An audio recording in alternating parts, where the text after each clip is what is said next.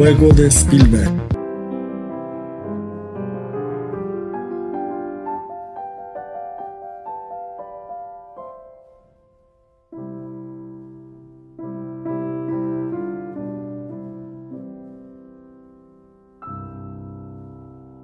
Hola amigos de Algo Más que Cine, bienvenidos al podcast del juego de Spielberg. Hoy tenemos un programa especial. Eh, sí, hemos tenido varios programas especiales, no sé por qué, pero bueno, todos van sucediendo, pero ya casi estamos arrancando temporada, a la semana nada más de, arrancar la nueva temporada oficial como tal, pero antes de arrancar eh, esta nueva temporada de Juego de Spielberg, hoy vamos a tener un programa bastante eh, divertido, diferente, porque no vamos a hablar específicamente de o una entrevista como tal, sino hoy vamos a hablar, hacer un especial de Jane Austen. Sí, ¿quién es Jane Austen? Por si no saben, es una, escritora británica en los años 1700, 1800, por ahí. Sus libros fueron publicados en los 1800 y muchos de sus libros han sido eh, versionados en diferentes idiomas y han sido llevados a la gran pantalla, a la pequeña pantalla, eh, en muchos casos con muy buenas adaptaciones y en otros casos no tan buenos. Incluso han cruzado los límites de la mezcla eh, de muchas cosas, incluso se han llevado a adaptaciones más modernas. Este, más adelante vamos a ir comentando qué es todo esto. Eh, pero sí, hoy vamos a hablar sobre Jane Austen en el cine, más que todo, cómo hemos vivido esas, esas experiencias de películas, no sé, para entrar un poco en calor, como Orgullo y Prejuicio, Sentido y Sensibilidad, y la más reciente eh, llegada a Netflix con Dakota Johnson de protagonista, Persuasión. Para acompañarme, para hablar de, este universo que, que, es Jane Austen, que Jane Austen es todo un universo este, de etiqueta y protocolo británico, al más puro estilo británico, nos va a acompañar Juli. ¿Cómo estás? Bienvenida de a tu, a tu podcast. ¿Cómo estás? Muchas gracias, Dionar. Hola, hola. Aquí estamos eh, listas para hablar. Tengo muchas cosas que comentar de la, de la película de Dakota Johnson. Eh, y tengo cosas que comentar de, de todo la influencia de Jane Austen en el cine, en el cine que a mí me gusta al menos, para mí. Yo digo el cine de tacita de té digo yo. Eh, así se le llama generalmente el cine de tacitas. Y como te digo, mucho que hablar de esta película porque. Oh, pero no nos adelantemos tanto. Sí, sí. Y nuestra invitada eh, estrella, que es la que más conoce, eh, asumo yo que es la que más conoce, que fue la incitadora de, tenernos aquí esta noche hablando. Lourdes, ¿cómo estás? Bienvenida, Lu, de nuevo a, este podcast. ¿Cómo ah, estás? Muchas gracias, Dianar.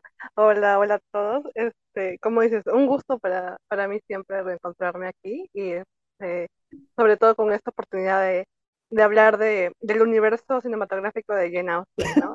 Antes de Marvel y DC existía Jane Austen. sí. Para que no sepan. en Harry Potter existió Jane Austen. Jane Austen es universal. Este, literatura clásica y yo creo que casi obligatoria ya, creo que, creo que es parte de la cultura no solo popular, sino cultura general, eh, saber sobre Jane Austen. O sea, porque no estamos hablando de una mm, Juan Vainas ahí, una mujer cualquiera que escribió un par de libros, no, no, escribió seis novelas que prácticamente son de las más vendidas de la historia de la literatura, principalmente Orgullo y Prejuicio. Orgullo y Prejuicio, sí. Es de los libros más populares, y el más popular después de la Biblia, creo que algún, alguna vez leí algo así. Yo estoy de acuerdo. Em, y, eh, y también, bueno, un poco lo que nos convoca aquí siempre el juego de Spielberg, yo siento que tal vez tras William Shakespeare, Jane Austen es la persona, claro, no tengo el dato, no sé si será así, pero me da la impresión de que tiene que ser una de las, de, las personas más adaptadas al cine en distintos formatos. Eh, debe ser. junto con la Biblia, William Shakespeare y Jane Austen, casi siempre. Sí, probablemente porque. Ah. Sí, desde, de hecho, la primera adaptación cinematográfica que se hizo en, Hollywood uh, de Jane Austen fue en 1940. Orgullo y ah, Prejuicio. la, la, Orgullo y Prejuicio, sí. Este, Robert Z. Leonard eh, que protagonizó este Laurence Oliver. Y, y sí, es una versión, claro, muy, muy, este, muy hollywoodense de la época. Hay muchos cambios con la, con la obra original, de hecho, es, es bastante cambiada.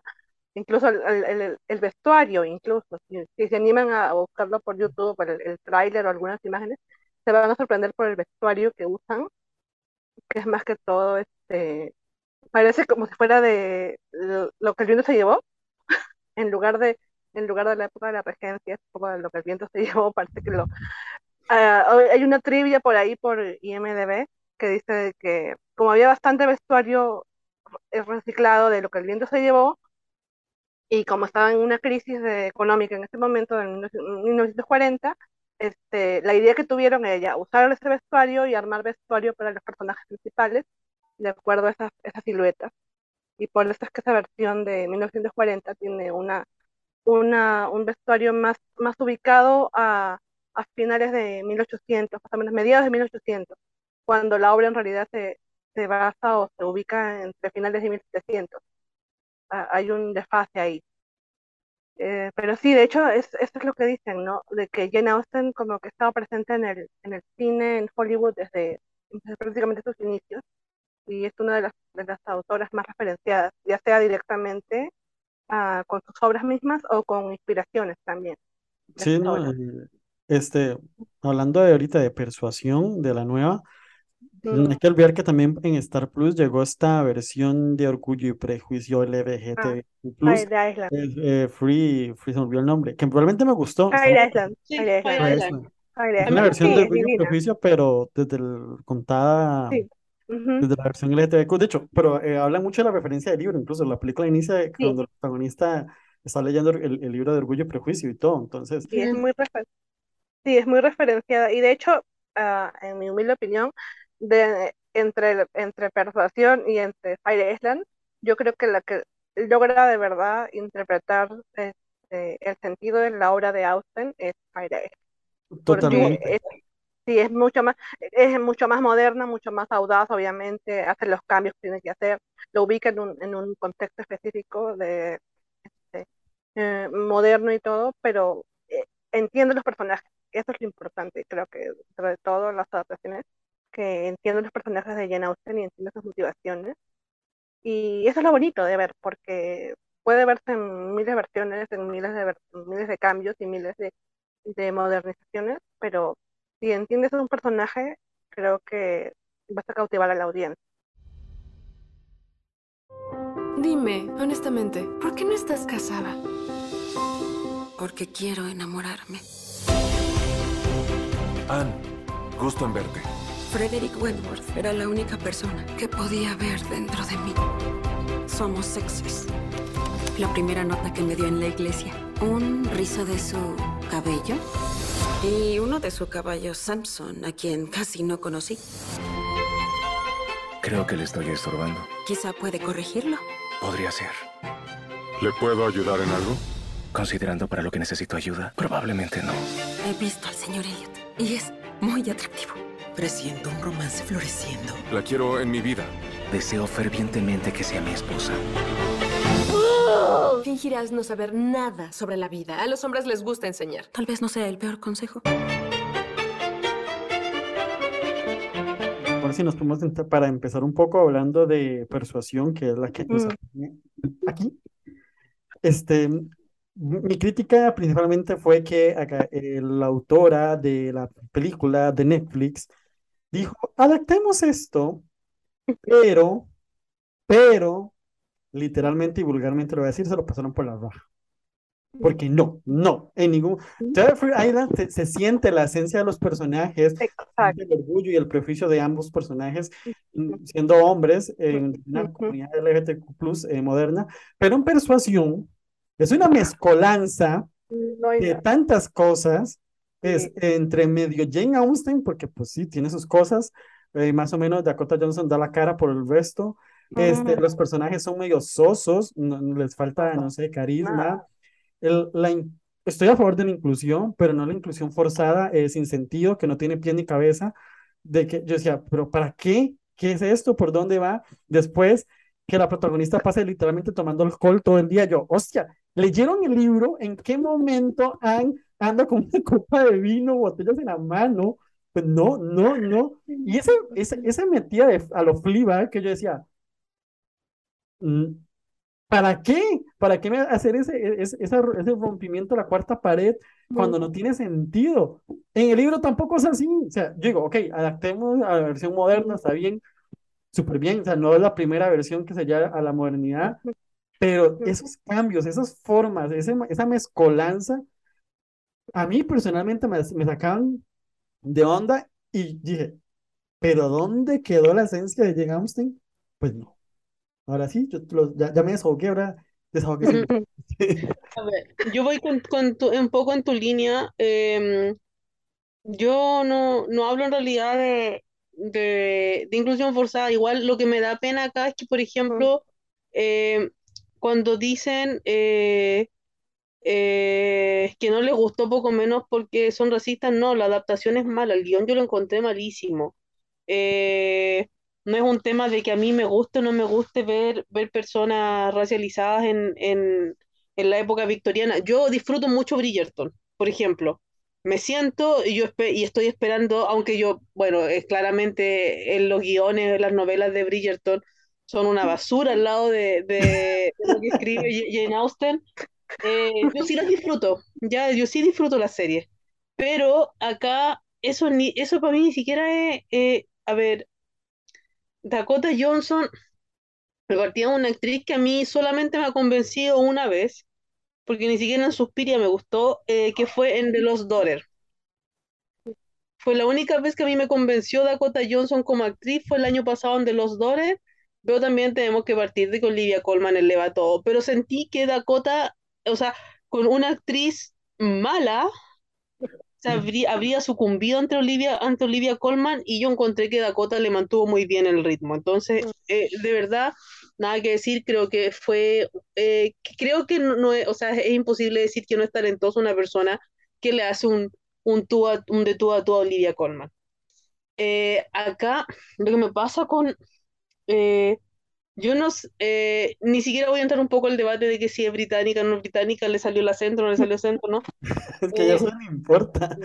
Sentí que, el, claro, sentí que el personaje que quisieron hacer una versión moderna, perfecto. Eh, creo que la versión moderna que hice, o sea, moderna, pero manteniendo el estilo victoriano que hizo Autumn the Wild el 2020 con Emma, es, esa es una muy buena adaptación, a mí me encantó esa película. Pero este trató de tener como ese mismo tono y como, y como dices tú, trató de meterle referencias de Fleabag y todo, y, y nada resultó. Para mí en esa película me gustó la música y bueno, me gusta la historia, obvio, pero eh, sentí que no resultó nada de verdad.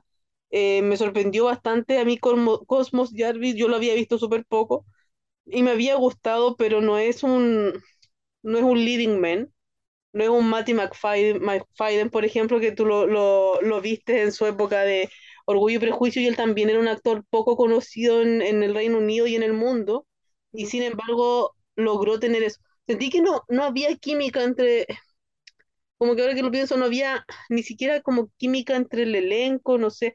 Em, me voy a adelantar un poco, pero por ejemplo, para Orgullo y Prejuicio, eh, Joe Wright mandó a las cinco actrices por dos semanas a vivir juntas a una casa de campo para que tuvieran una conexión y todo.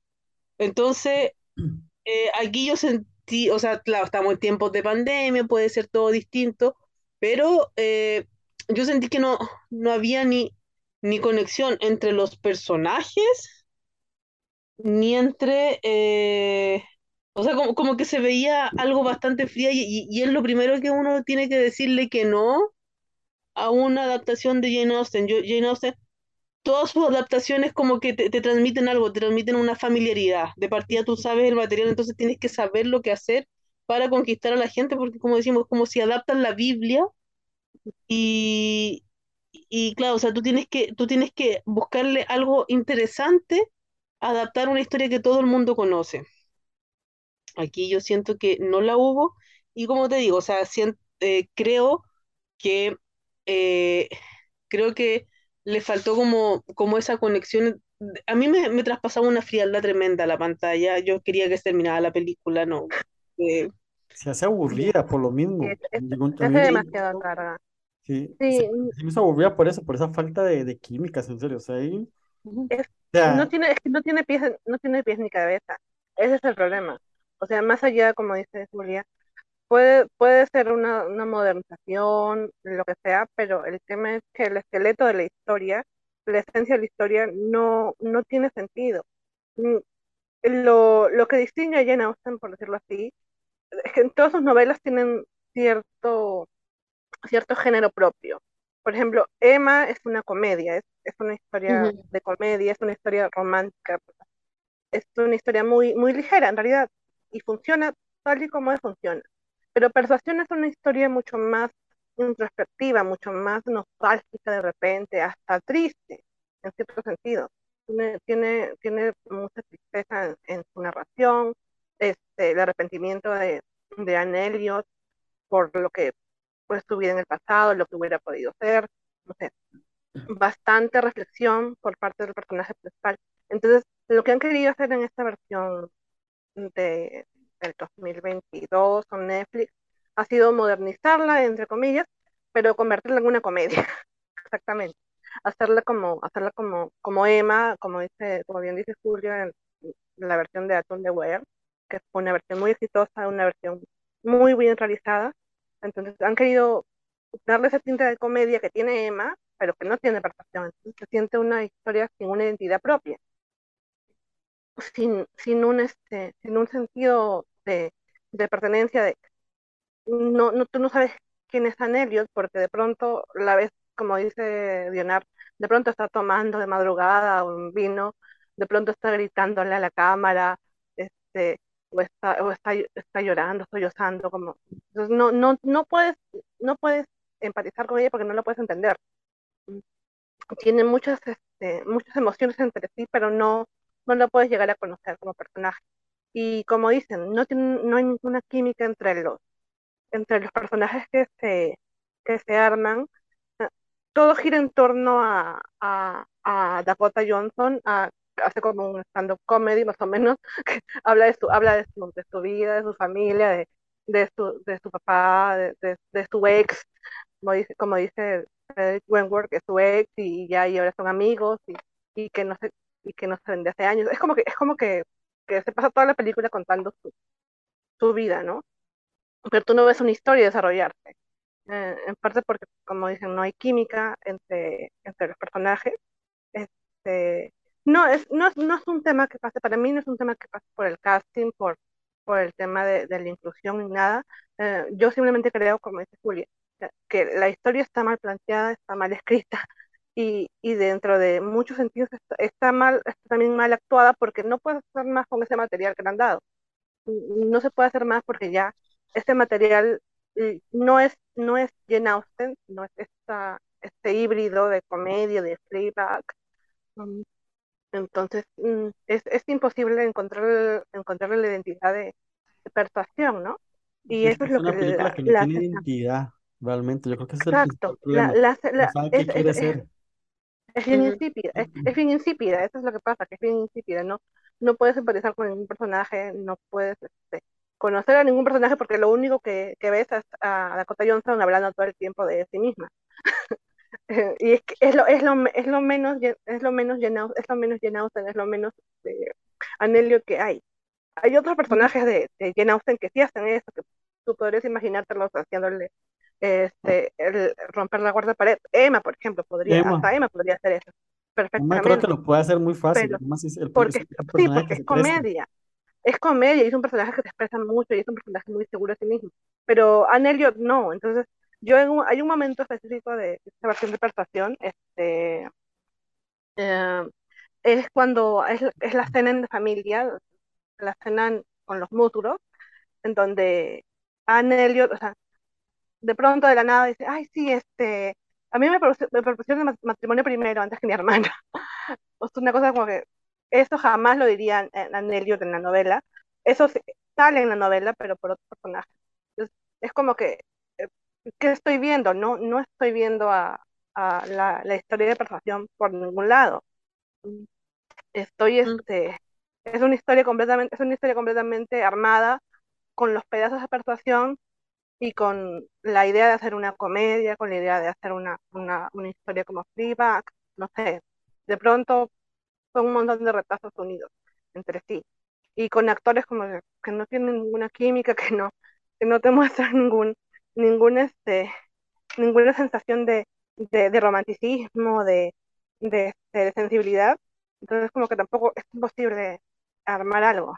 Porque hay otras versiones, hay otras versiones igual de proporción y de otras novelas de Austen que también se han adaptado y que también se han hecho cambios eh, dentro de todo, pero que salen adelante porque tienen identidad, porque, porque dentro de los cambios han encontrado una forma de, de hacer buenas películas, o sea, películas que funcionan.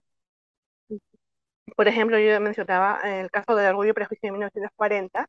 Eh, si uno lo compara con el libro, o sea, una cosa atroz, no, no, no se parecen nada, tiene un montón de, de cambios, este, pero como película funciona porque, porque los actores la sacan adelante, porque tiene una identidad propia de su época, de cine de Hollywood de los 40, o sea, es una cosa que uno puede disfrutar dentro de, de lo que es.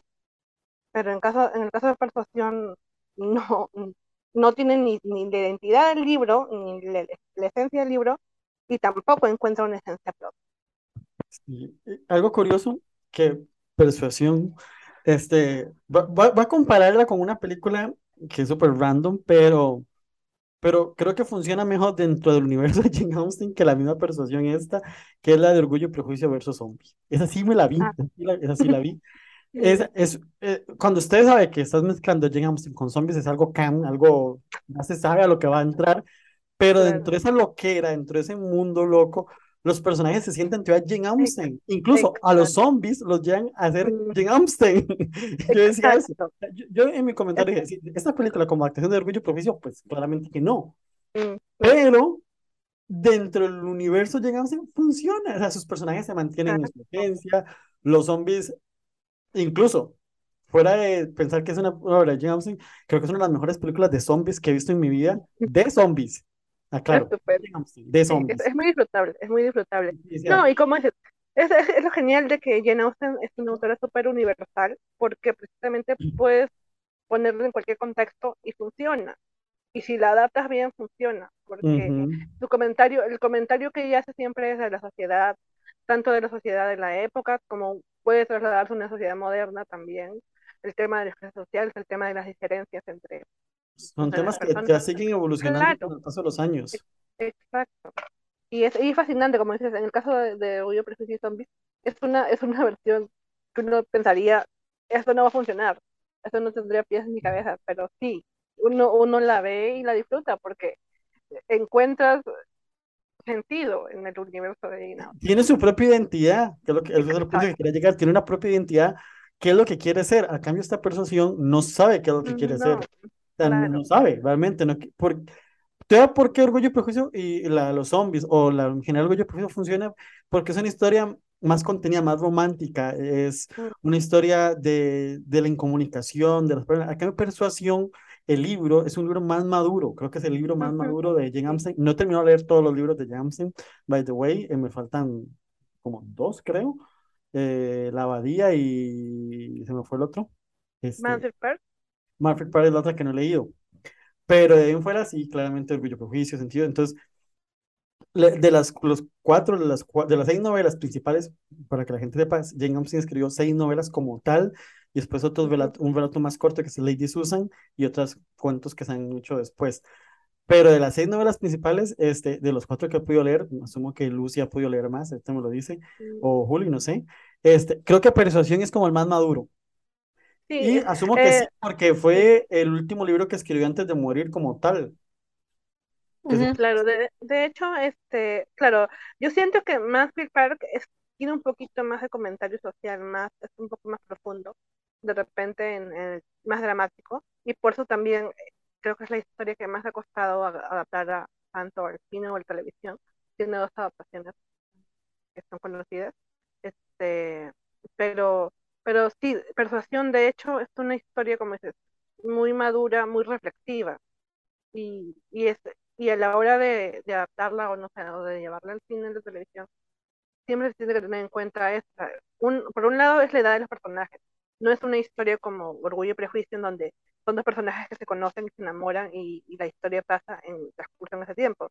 Es una historia donde Anne Elliot, la protagonista, conoce a, a, a Frederick, a Frederick Wentworth este, y se enamoran, tienen como un idilio y ella se ve persuadida por su familia, por su, por su amiga, uh, Lady Russell, uh, de, de, no aceptar su, su propuesta de, de, compromiso, porque, porque Frederick Wentworth, era un hombre de, de una clase social más baja que ella, este, entonces, claro, no, no tenía ni, ni, familia, ni rango, uh, era un don nadie, ¿no? Entonces, eso pasa, vemos como que un flashback y nos ubicamos en el presente. Entonces, es, un, es una historia que, por decirlo así, tiene, dentro de la historia tiene un antecedente. Y con esos antecedentes uno entra a la historia del presente. Y es, es interesante porque ahí, ahí es como uno ve el crecimiento, la madurez de estas personas, estos personajes que, que de repente siendo jóvenes tomaron decisiones o, vieron ciertas cosas o entendieron ciertas situaciones y, y ya con el paso del tiempo y entendiendo otras cosas y, y conociéndose mejor a sí mismos, este, también aprenden a tomar sus decisiones propias y, y no dejarse influenciar por los demás. Eso, eso es interesante de y, este, y creo que esta película no, no, lo, no lo aprovecha, no lo, no lo, no lo entiende. No sé, si, no, no sé si no lo entiende a propósito o, o, este, no lo o, porque al final o, o simplemente, no, simplemente no le sale. Al final de cuentas, este, Persuasión es una, es una historia que habla sobre una reflexión sobre las decisiones que tomamos uno, ¿verdad? Y cómo Mm. nos podemos influenciar. Cosa que esta película realmente, en serio, no en ningún momento ves la reflexión del personaje sobre sus decisiones, sobre si, to- si, si, si tomé bien o no, o sea, si hay una culpa. No, siento que la película nunca transmite eso, o sea, nunca, nunca. No sé, Juli, ¿qué opinas? Es que, eh, claro, como decía Lu, ah, no es solo que sea el libro más maduro de Jane Austen, yo siento que también es el más profundo, porque se mete como muy bien en los sentimientos de la protagonista. No es mi favorito, o sea, mi libro favorito es Orgullo y Prejuicio, pero sí puedo decir que en Orgullo y Prejuicio la historia es contada de forma un poco más superficial, ¿ya? O sea, pero esta, esta de verdad, eh, si tú lees el libro, se mete realmente en los personajes y tú terminas sintiendo lo que estaba sintiendo en Elliot. Y, y esos conflictos eh, que tenemos todas las personas en, en este, y más yo creo, bueno, mucho más hace 150 años atrás, ¿cierto? Eh, el, el saber que no puedes estar con la persona que quieres ya por, por una diferencia de clase social que en, esa, en ese tiempo sí era importante. Entonces, por eso digo, cre- creo que el libro aborda muy bien los conflictos y acá siento eh, que es, eh, es todo tan superficial. eh, o sea, sí, un, un buen guion puedes adaptar, adaptar- hacer esta adaptación en, en comedia, pero si no vas a, hacer- a guionizarla bien, esto no debería ser comedia, esto es un drama, ya. Entonces, eh, creo, creo que ahí, eh, por eso te- la idea, la idea de la- del tono de la película, creo que no fue el, no fue el adecuado. Mm. Y, y eso, eso pesa, o sea, la película a mí se me hizo, eh, como decía, yo, yo estaba, por favor, terminan, es como cuando partido de fútbol termino lo profe, eh, porque de verdad no, no daba para más. Eh, y al final No hay llegas, segundo tiempo. claro, ¿no? y, y ¿cuántos llegas al clímax de la película, cuando se llega como al clímax de la película, que, a ver, en Orgullo y Prejuicio estábamos todos esperando el clímax, pero lo, lo, lo cuentan tan bien que es como, ah, el- en Emma, en, en, en la Emma de Atom de Wild también, o sea, todos sabíamos en qué, en qué iba a terminar, pero logran contar la historia tan bien que tú al final estás como bien y todo, y aquí era como, como que sientes tan largo que ni siquiera te da emoción cuando llega el clímax de la película, que es cuando, claro, eh, Wentworth y, y Anne se, se quedan juntos, y al final todas las películas, los libros La de... carta, la, la carta, de- la carta de, del Capitán Wentworth, por favor, Claro. es una obra de Es arte. es- la carta es hermosa. Y Es aquí, la carta, la la carta es, supero la carta, y acá, y acá, decía, no- y "Puta, acá no no cuál ni es transmitir lo de la carta, Exacto. por favor. Ya, yo, yo, ya aquí, aquí fue donde yo, esa fue como, me venía Sí, disgustando ya el todo. último.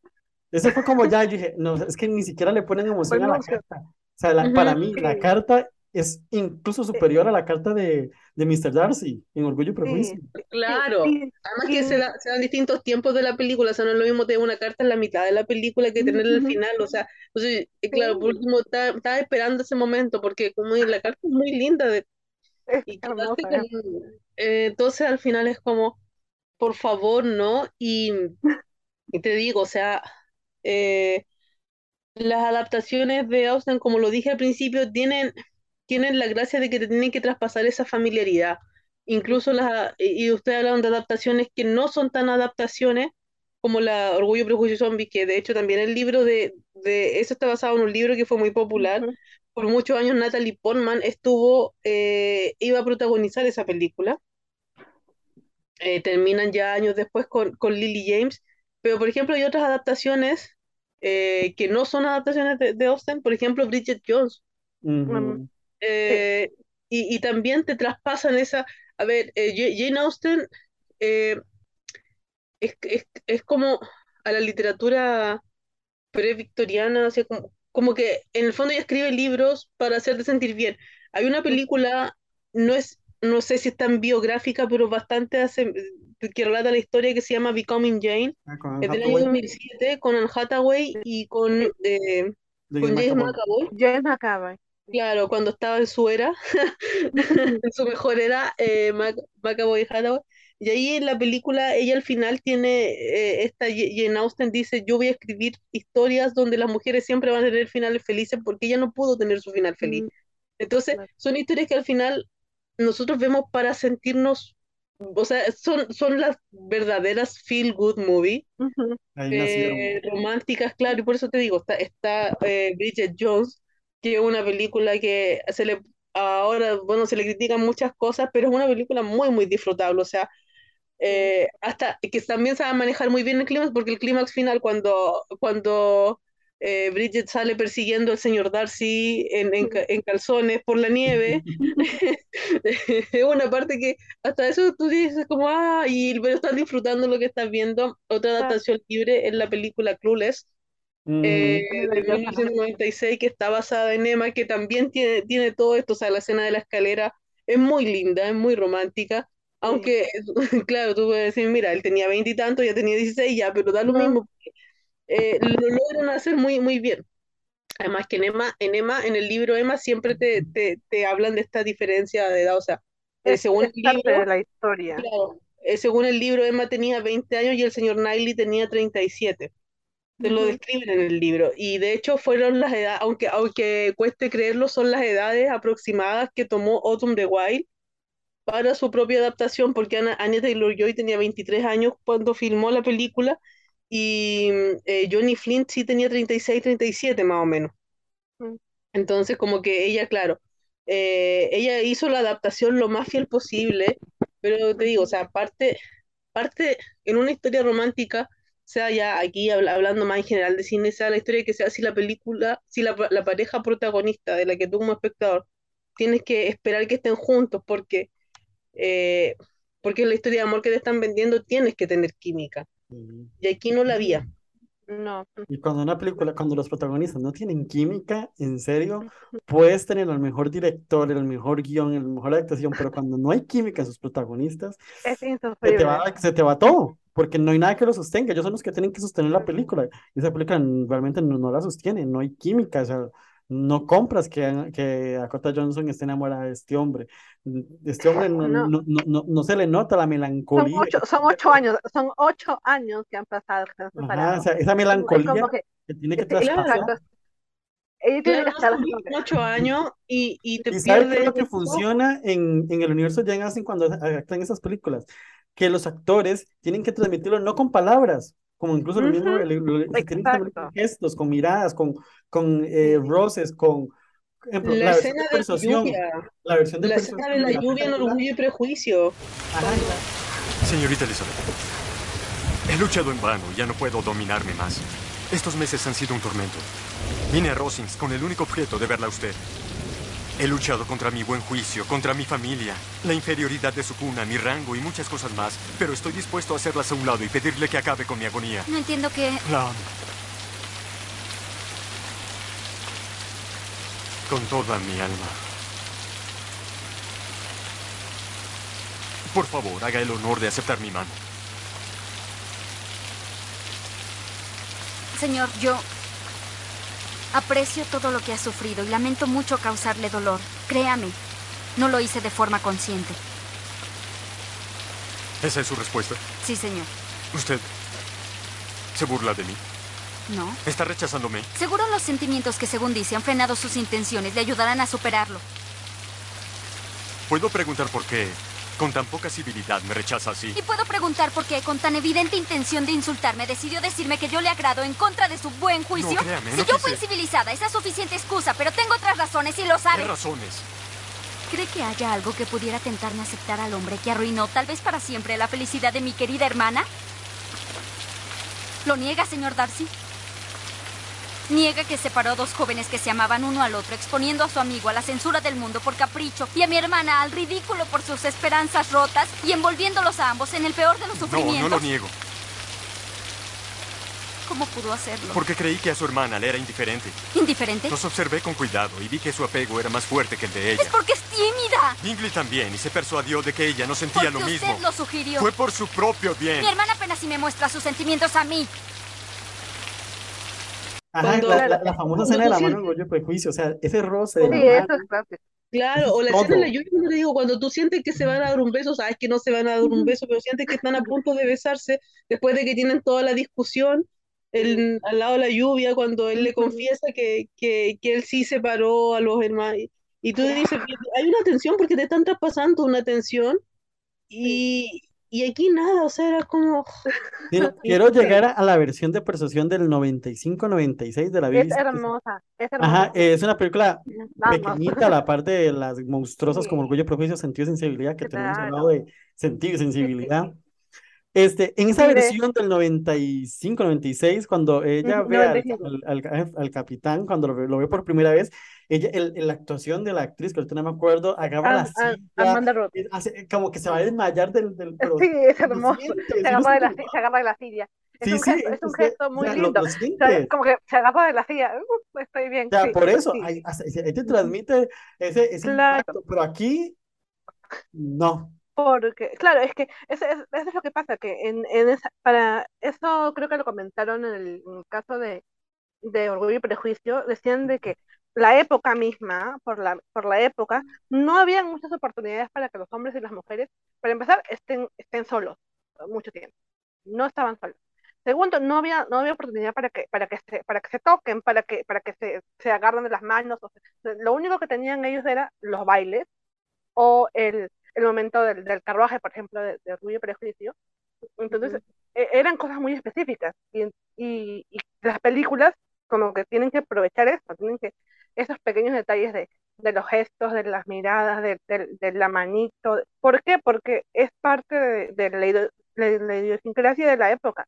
Ujú. Y como dices tú, en la versión del 95 de, de Persuasión, que de hecho, como, como bien, como bien señala Dionar, este, es una versión bien pequeñita, iba a ser, incluso iba a ser más pequeña, este, la- es una, es una producción de la, es una producción de la BBC y que incluso, claro, iba a ser una producción televisiva de la BBC y en medio de la producción consiguen este financia- financiamiento también de Canadá y de Francia, um, de unas producciones de Canadá y de Francia y con eso es que consiguen este, grabar en locaciones, graban en Bath, graban incluso en un, en un buque de la Armada, el final es en un buque de la Armada, este, y sí, y se consigue eso, y justamente esa persuasión se vuelve más famosa o se hace famosa en, en Estados Unidos gracias al, al impacto que tuvo este, Sentido y Sensibilidad, Sensaciones y Sentimientos, la, la versión que hizo Anne Lee con, con el guion de Matt Thompson,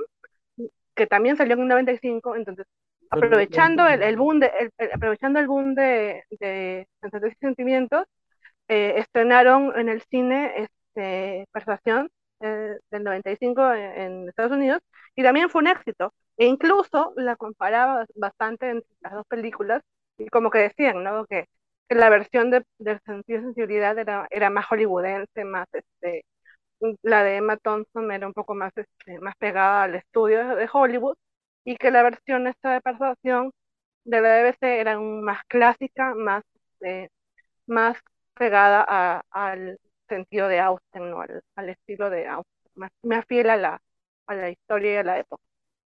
Y sí, de hecho es una adaptación muy linda, es, es, es mi favorita. Es una Este, versión bonita, o sea, es una versión que sí sí, logra sencilla, es, es sencilla, pero es linda. Sí, está muy bien hecho, está protagonizada por el abuelito de Belfast. Qué fuerte eso, Sharon ay, es, decir eso. como- sí. Sharon Digo, Chuck, Chuck, sí, este, Man Rider, Man Rider en, en Game of Thrones, este, y no, y como, es que, es que suena más fuerte lo- decir lo que es el abuelito de Belfast. ¿por qué me, por qué me matas las ilusiones? Este, no, eh, como yo decía en un tweet, uno lo ve, uno lo ve a, a, a, a, este, a Kieran en, persuasión, y es como que, ¿por qué los han separado? ¿Por qué, por qué te han hecho ese daño, Angelios? No, no es justo. Y sí, Sí, tienen una bonita y química los dos protagonistas, yo me sí, acuerdo. sí, Se- tienen se- una, un, eh, para ese, mí, es, la, la escena de la silla, es, es que yo dije, en serio, es, algo así es esperaba en esta versión de persuasión, algo así, Ajá, que transmitiera, al menos un, un, un detalle, Sí, pero algo. es que ni eso. O sea, como le digo, ese gesto de la silla para mí me marcó en, en el cine romántico. La escena donde ella del Ujú. carruaje le, le roza la mano en Orgullo y Prejuicio, es que te dice poqui- son demasiado. detalles, Son detalles pequeñitos que exacto. son parte del universo de Jane Austen, de la cultura de esa época, que, Ujú, que, que tiene que transmitir eso, eh, eh, todo eso. O sea, o, o esa espera en la ventana de las hermanas eh, Marianne y eh, eh, eh, Ah, sí, es, es, es hermoso, sí, es, es, way, el- el- voy voy a decir algo incluso, que, que no he querido decir, pero mi versión favorita ah, sigue siendo Sentido y Sensibilidad.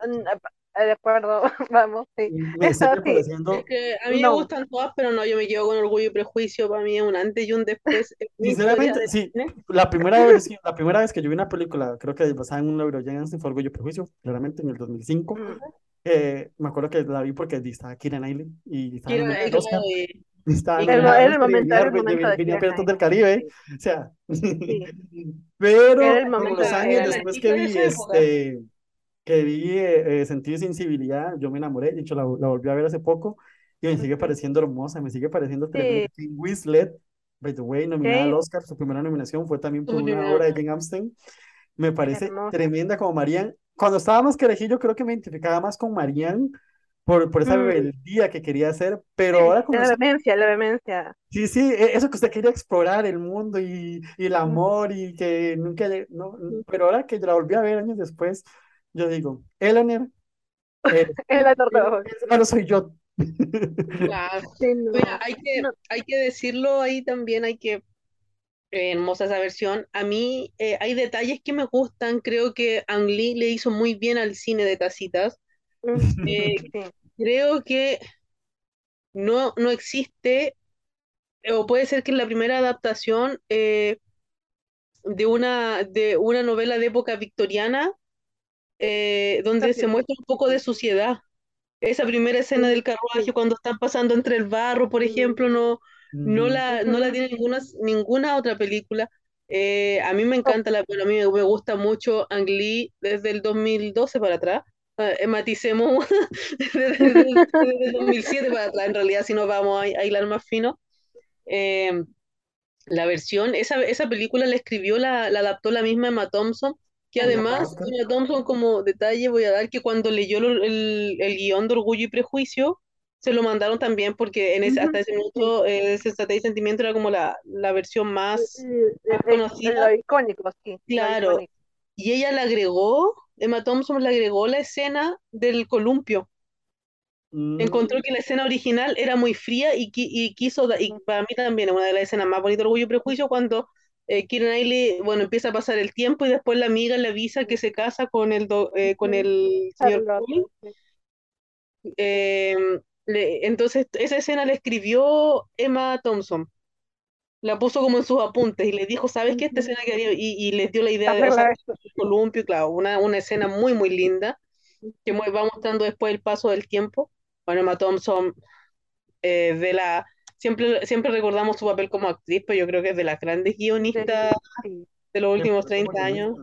cómica, Sí, muy- de hecho ganó el Oscar por, por Sensatez y Eh, Sentimiento. sí, la- esa, esa podido- es, Sí, esa esa- adaptación es brillante. Es una adaptación Sí, bastante hermosa, a mí me gusta, es de, de hecho, en, en Sentido y Sensibilidad es mi libro favorito de Jane Austen, eh, fue creo que el segundo libro que leí Jane Austen después de Orgullo y Prejuicio, Y me encanta, me encanta cómo describe la historia. Es una historia así súper vanguardista de telenovela, es una telenovela literalmente, Sí. que, que la pueden adaptar este, a- en novela rosa. Están tan bien los personajes, tan construidos, te encariñas con cada personaje, te emocionas. Y no solo, y eso la película lo logró transmitir. Yo, yo vi la, el libro, la película y me sigue emocionando. O sea, este, esas manías de los personajes, la timidez de Edward, este, Ah, como eso. el varón siempre está ahí pendiente de Marianne.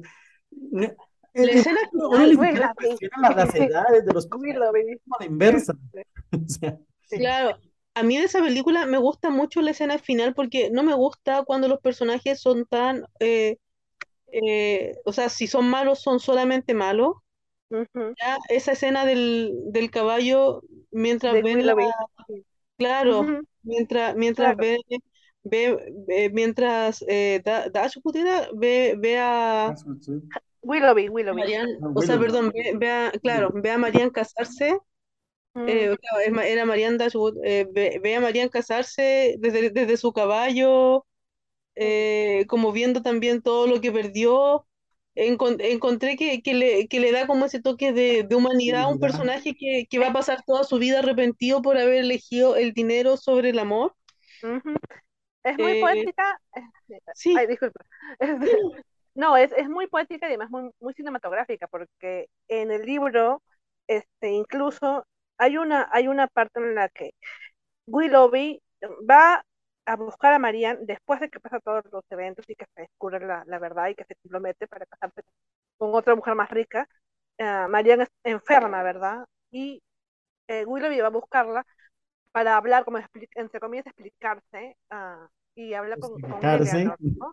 Sí, y y claro, y la, la película de Anne Lee no incluye esta parte. Yo, yo creo que sí, lo hace bien porque, para empezar, Willoughby es un desgraciado. menos, Sí. men- menos tiempo, menos tiempo tengo en pantalla, mejor para mí. Pero, o sea, pero, pero lo bueno es que rescata esta, esta conversación y por decirlo, sí, ese, ese arrepentimiento que bien menciona Julia, mm, rescata toda esa, esa parte de esa conversación y lo convierte en esa escena final que es muy poética, muy cinematográfica y como dice, transmite mucho. No necesitas transmitir todo, todo, esa, todo ese diálogo de, de repente del libro, pero sí, sí transmite ese arrepentimiento que él siente y, y, esa, y ese remordimiento por, por, como dice Julia, elegir el, el, el dinero sobre el amor.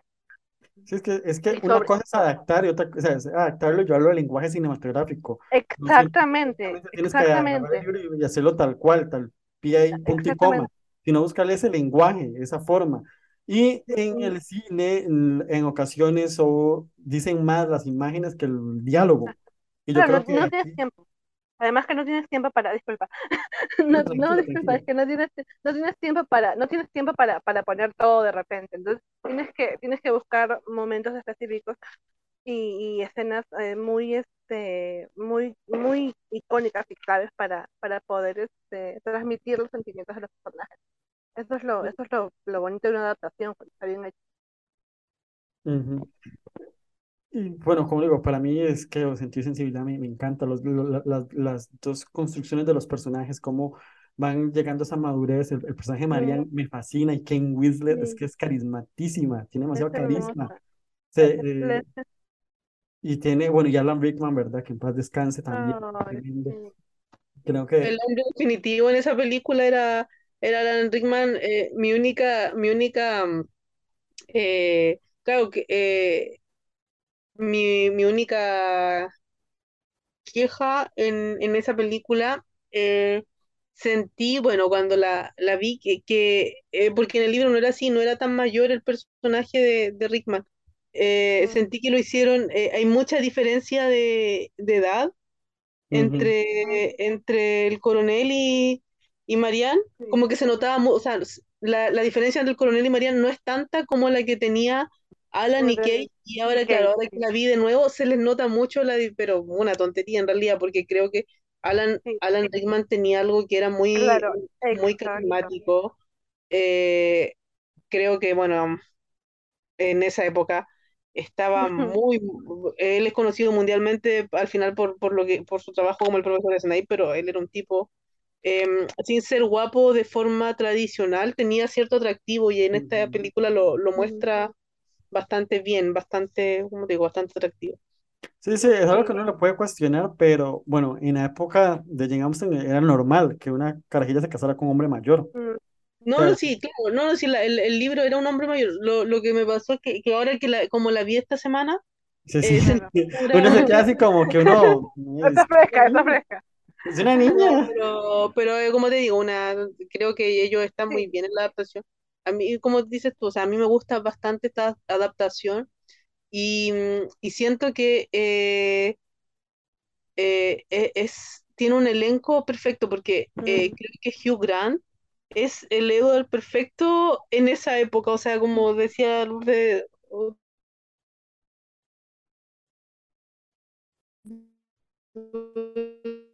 esa timidez de verdad, eh, no, y la, bueno, la química entre, entre Emma y, y Hugh eh, es no, tremenda. de hecho, sobre, sobre eso sí voy a tener que agregar un, un tema que yo sí creo, porque en, en el año 2000, 2005, si no me equivoco, pero sí, este, salió una, un ciclo televisivo también de, de adaptaciones de, de Jane Austen, ¿verdad? salieron varias, varias, varias versiones para televisión de Jane Austen.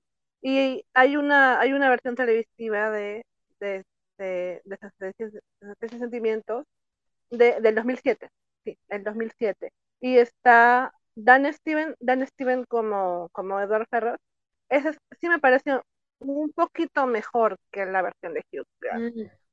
Mm, Por, no de repente, de repente, de repente por lo que esta versión como que, como es, como es una miniserie, eh, sí, sí logra explorar un poquito más a los personajes, ah, o sea, dentro de, dentro del tiempo, exacto, tiene el tiempo para profundizar, incluso sí, sí incluye, como decía yo, esta escena de- del libro de, en la que Willoughby eh, se enfrenta o, o conversa con Marianne, no, con, con Eleanor, perdón, mm, que el eh, Willoughby lo inter- interpreta Dominic Cooper, este, pero sí, eh, por ejemplo, en ese caso sí me gustó un, un poquito más Dan Stevens como, como Edward Ferraz, porque es un personaje también que está entre la comedia y el drama, pues es medio torpe, medio sensible, es, es alguien que está sufriendo, pero en el fondo es alguien que está sufriendo porque, porque es como que está comprometido con alguien, está atado a alguien y, este, y, y no puede estar con la persona que ama, ¿verdad? Y hasta el final de la película o de la historia, como es cuando recién se, se libera, ¿verdad? Para, para poder encontrarse con, con Eleanor y, este, y declarar sus sentimientos. Es una escena, es una escena muy linda, es un momento muy lindo. En la, en la película de, de Anne Lee, es de repente mi escena favorita, aparte de la escena de, de Jane Whitland con, con Mariana en la lluvia recitando Mm, los sonetos, es una escena súper romántica, súper así como que icónica, ¿no? De, de, del romance victoriano, del romance de época. Es, es muy lindo. Y como dice también Julia, la versión de Anne Lee tiene bastante familiaridad, bastante te- temas de que uno, uno ve cómo pasa el, la familia Dashwood de, de la comodidad de, de su hogar a de pronto a, la cabaña, ¿no? De, pasar prácticamente el- su estatus social, cómo lo pierde y cómo eso también las, las cambia un poco, pero no cambia el, el vínculo entre las hermanas. Hay una escena muy bonita que a mí sí me gustó de la, la película porque me, porque me identifico un poco, yo también tengo dos hermanas mayores, yo soy la menor. Mm, Hay una escena en donde, donde Elinor creo que, que le está lavando la, la cabeza a la hermanita a, a Margaret eh, y están ahí como que peleándose y no, no quiero, no quiero. Y, y, y es, y es una, y es una escena muy, muy, este, muy casual, ¿no? Pero que sirve para, para ubicar a los personajes y para, y para darles ese sentido de familiaridad que tienen mucho las novelas de Jane Austen. Totalmente. Es una escena demasiado, de- demasiado hermosa, pero avanzando un poco con las adaptaciones de Jane Austen, este, como le- no he visto, no sé, si- de la Abadía han hecho adaptaciones. The Mansfield Park, Sí, ¿es, ah, de es la, sí, Claro, sí, yo he visto dos, he visto, bueno, la, me, me encantó la del año 98, 99, ah, eh, con Frances O'Connor eh, haciendo a Fanny Price. Me ah, gustó sí, esa sí, película. eh, no la, no la, no la he visto hace años, no la encontré ahora para, para ver. Y esa sí tuvo un remake que yo sí vi a lo mejor de, de este mismo ciclo del que habla, Ah, que sí, habla sí, el Luis de 2007. Sí, con, con Billie Piper. Billy Ese yo Piper. recuerdo haberlo visto, sí. eh, esa me parece como una, eh, es tal vez la versión más fallida que yo he visto de Ujú, adaptación de Sí, Jane Austen. sí, de acuerdo. allá que No, persuasión. sí, sí, de Es acuerdo. que, No, no, o sea, no, bueno, no, incluso, después, después de persuasión, no, antes de, o sea, hasta, hasta ver persuasión había sido eso de Billie Piper pero no, pero, no, pe- pe- bueno, me atrevería a decir, no la, no la busquen, no la, huyan de, huyan de esa versión, este, la versión de Northern Abbey de, de 1987 es no la. La, la, la encontré, bueno, por, por ahí, porque estaba haciendo justo el, el este, de un, un ranking de llenados en una clasificación de las películas. Es una versión de 1987 de Noranger Abbey, la, la historia de la, la abadía de Noranger, que, que es una historia que Jane Austen utiliza para burlarse del género gótico, para hacer torna al género gótico. Pero en la película, no sé, igual, igual que Persuasión de, del 2022, como que entiende lo contrario, o sea, como, esa es una historia gótica, y, la, y hace la historia como si fuera una historia gótica, y no tiene ni pies ni cabeza, es, es, un, es un desastre. Eh, es así, es así, yo sí, sin ninguna duda diría que es la peor adaptación que he visto de Jane Austen. Este, rivaliza un poco con, con Manfield Park, como dice Julia, y también con Persuasión, que la que ha salido ahora. Pero De hecho, sí, no, de hecho, hay una de persuasión, ahorita que me acabo de acordar que ahorita, bueno, aquí en mi país acaba de llegar a cines, que es una comedia del 2020 que no, no conocía. Mother Persuasion se llama, por cierto, que no la he visto. Es una versión casi moderna de, de persuasión. Sí, Tengo curiosidad de ir a verla al cine, no creo. No sé qué me voy a puede, llevar, pero. Ajá. No, es que es una historia, es, es que Persuasión es una historia muy bonita, en en realidad, para los que, para, para los que de repente han visto Persuasión de Netflix ahora último y, y no les ha gustado o se sienten como que no identificados, Persuasión no es lo que han visto. Persuasión es, Claro. es otro tipo de historia, es, es Sí, completamente sí, por eso diferente. le tengo curiosidad a ver esta versión moderna eh, que hicieron, es del 2020, es una casi comedia Mm, romántica, por lo que leí. Vi el trailercillo un día de estos que estaba en el cine y yo dije, hostias, también. A ver, vamos a buscarlo. Sí, sí, Mother podría Persuasion ser. se llama. Em, claro, o sea, ahí, como decimos, el, el tema Jane Austen ha sido tan, tan influyente, sus, sus adaptaciones no paran. Em, han, han habido muchas miniseries de la BBC sobre esta, creo que la más emblemática es la Orgullo y Prejuicio de Pero Colin Firth. Eh, porque Colin Firth es, es el señor Darcy, o sea, uno lo ve en entrevistas y es, es el señor Darcy, o sea, él también lo fue en Bridget Jones y, y, y es él. Nació para hacer ese personaje. Claro, eh, ha- hay, eh, hay una, bueno, yo he, he tratado de ver la mayor cantidad de miniseries, pero hay una que vi hace años, no la he podido re- revisionar, eh, hace, o sea, no la he podido re- revisionar recientemente, le tengo muchas ganas, he buscado para, para comprarla, de hecho, porque me gustó mucho, que es la, Emma- la, la versión de Emma del 2009 con Rómulo Garay, no sé si la han visto, una versión muy, muy hermosa. Sí. eh, de hecho, a mí la película me gustó, lo dije hace un rato, me gustó bastante la película de, de Autumn the Wild con Anya Taylor-Joy. eh, siento que es una, una película a ver, siento que es lo que Persuasión quiso hacer con darle un toque moderno, porque si te fijas, Emma, yo creo que ustedes la vieron también, es una versión bastante moderna de... Se siente como una versión muy moderna Sí. de, de un, de un cuento clásico, o sea, de una historia clásica, pero manteniendo la época victoriana, o sea, la, la época donde, donde fue, fue escrita. Como te digo, o sea, eh, a mí esa, esa historia me, me gustó me gustó mucho, pero la, la Emma de, la Emma del 2009 la encontré más, más romántica, eh, más, más clásica, ¿ya? Eh, como digo, Rómulo Garay hace el papel de Emma, eh, Johnny Lee Miller es el señor Knightley. Mm, Ellos también tienen una, una, una química notable. Bueno, pueden desarrollar mejor los personajes y todo. Y bueno, otro dato que iba a entregar cuando dije que el, porque es importante tener química entre los actores, en, en la Emma de Atom de Wild también, eh, ella puso como a todos los actores juntos, no los puso a vivir juntos como, como sí hizo Joe Wright, pero sí los actores, por ejemplo, estuvieron, eh, como que estuvieron un mes antes juntándose todos los días, ¿ya? Y subían fotos, Josh O'Connor, Callum, Callum Turner. Entonces, por eso te digo, cuando hay, creo que tal vez es una buena técnica hacer que, hacer que tus actores se conozcan más antes del rodaje, antes de, de filmar una película y bueno, ahí salían harto con, con bastante con Mia Goth, que también estaba en, en la película. Así que eso, era, era un dato que, que iba a agregar. Esa mujer siempre se sale con la suya. Tiene un extraño dominio de los entresijos del carácter del varón. Un contacto continuado entre Lady Susan y tú destruiría el sosiego de nuestras vidas. Será un placer.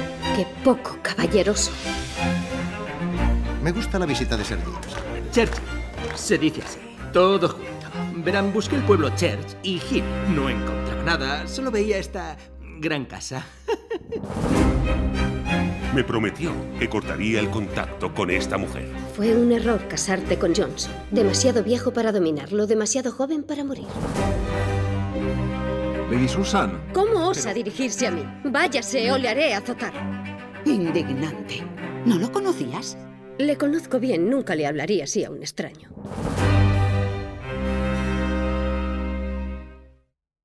Uno de mis personajes favoritos de Jane Austen, que es Lady Susan. Ah, Yo no puedo terminar este podcast sin hablar de Lady Susan. Sí. Es una historia corta.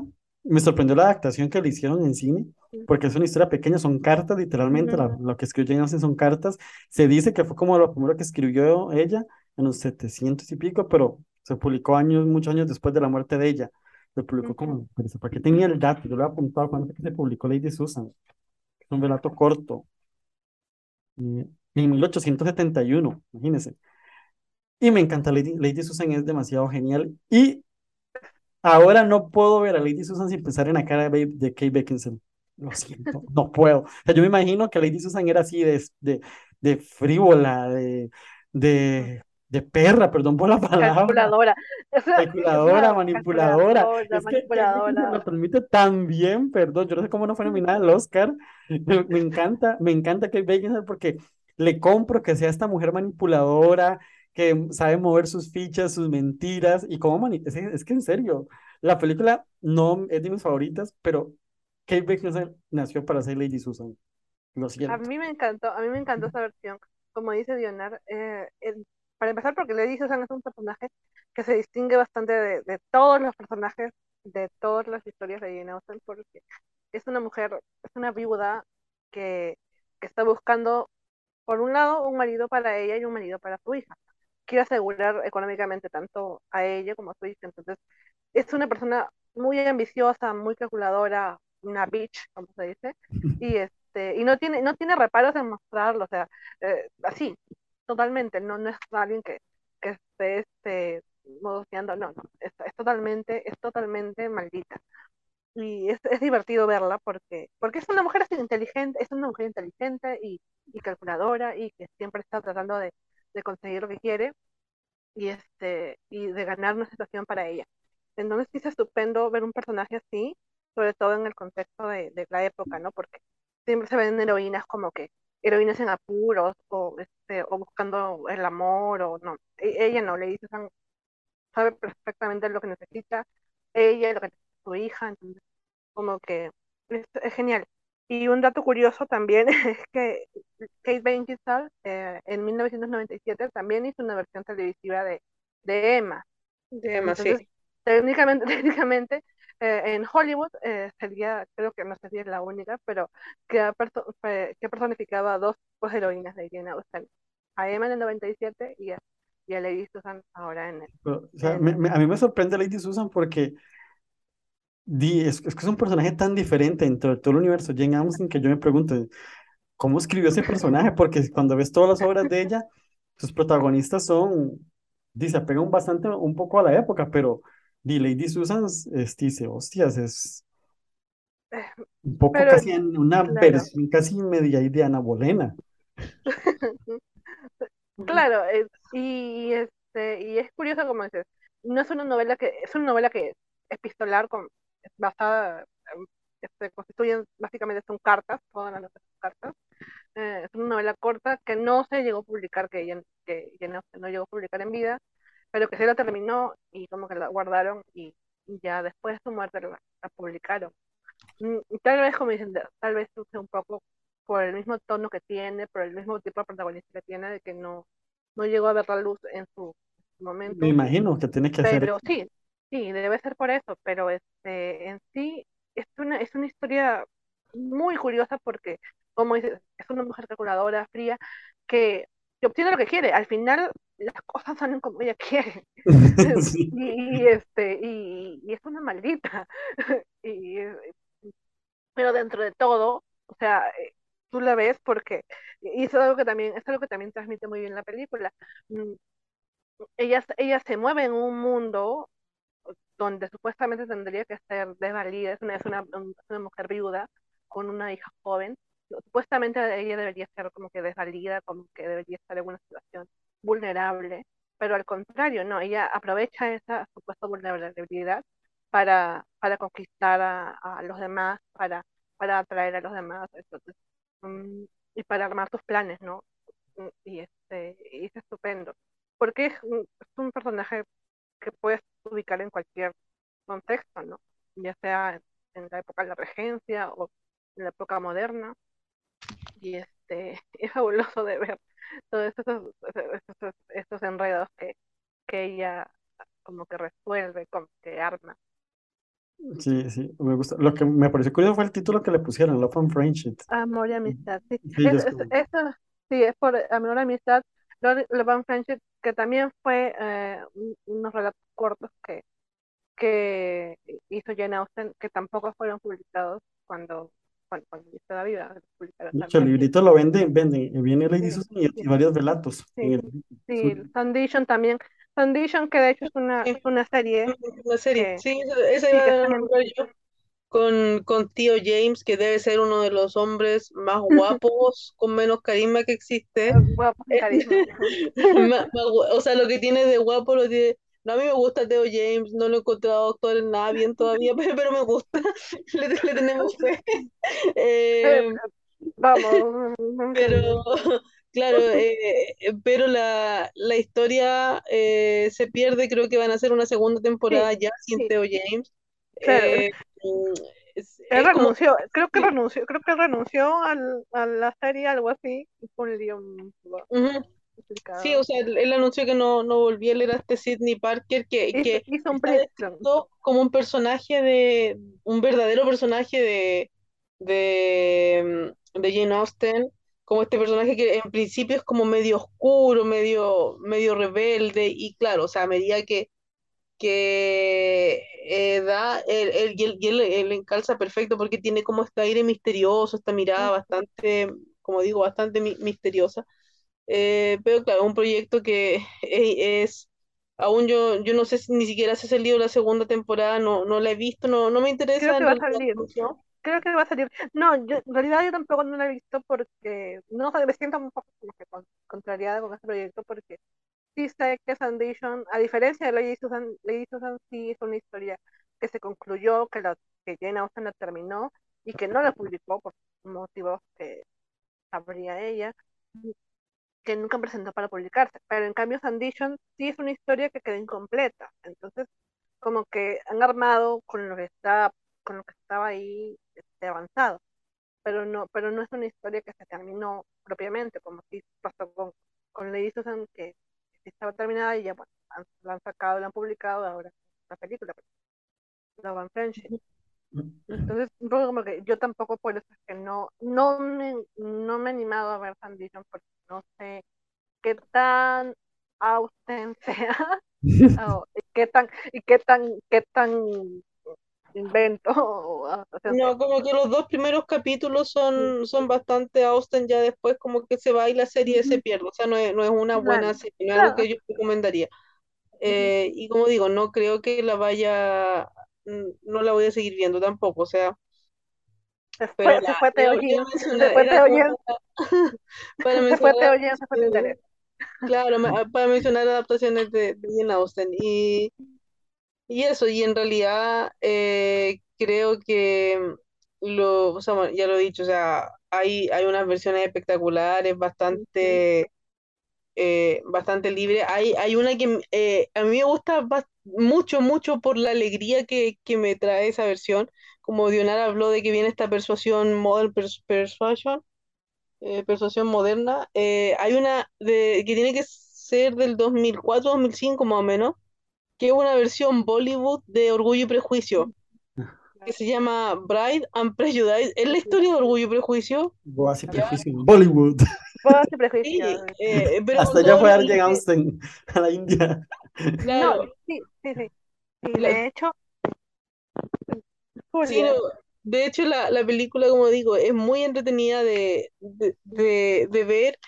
Uno de los protagonistas es Navid Andrews, que viene a ser el personaje del, del, del amigo de, del señor Darcy. Se, se se me fue el no, nombre. Mr. Bingle, Mr. Bingle, vendría a ser como el Mr. Bingle. Claro. Eh, la, la historia es entretenida. O sea, mira, cuando tú quieres ver una película de Bollywood, tiene todo lo que tienen esas películas: el baile, el exótico y todo eh, pero es la misma historia y igual ahí yo la, la, la recomiendo. Estuvo muchos años en Netflix, no sé si estará ahora, después estuvo en Prime, no sé si estará ahora disponible, pero cuando esté disponible, véanla, porque es muy, muy visual, muy entretenida de ver, de una historia conocida y por eso te digo, hasta, hasta en, hasta en, hasta esas versiones libres yo he encontrado mejores adaptaciones que lo que pasó con, con Persuasión de Netflix. Sí.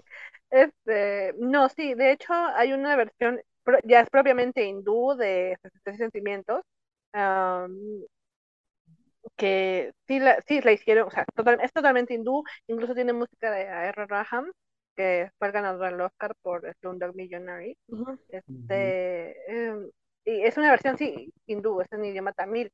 Y también hay una versión hindú Bollywood de Emma, ah, ah, que también es moderna, como que modernizada. Ah, Aisha se llama, me acuerdo. Y claro, y la versión, como dice, como dice Julia, de Bodas y Prejuicios, Bride and Prejudice, es, es, esta, es este híbrido, ¿no? Entre, entre el Bollywood, traer todos los números musicales, es es, muy divertido. Eh, con también este un poco que la el, el encanto bri- británico, ¿no? El norteamericano. De hecho, sale, salen varios actores, Alexis Bledel, creo, de Gilmore Girls. Eh, sí, Alexis sale ella. Sí, sal- sale Martin Henderson también, que, que estuvo en Grey's Anatomy. Este, sí. Eh, es una, sí, es una historia que también a mí me divirtió mucho y, y tiene muchos números musicales que son, que son estupendos. Um, sí la recuerdo. Es que, o sea, no importa, yo digo, no importa que, que adaptes la historia en cualquier ámbito o cualquier época, simplemente que mantengas un poco la esencia de los personajes, de dónde vienen, que la producción tenga una identidad, que sepa qué quiere ser, qué es lo que quiere contar o cómo quiere, y qué- cómo quiere contarlo. Yo creo que es lo que tiene que funcionar. O sea, claramente conmigo, no pido que agarres el libro y lo copies con calco a punto y coma y no.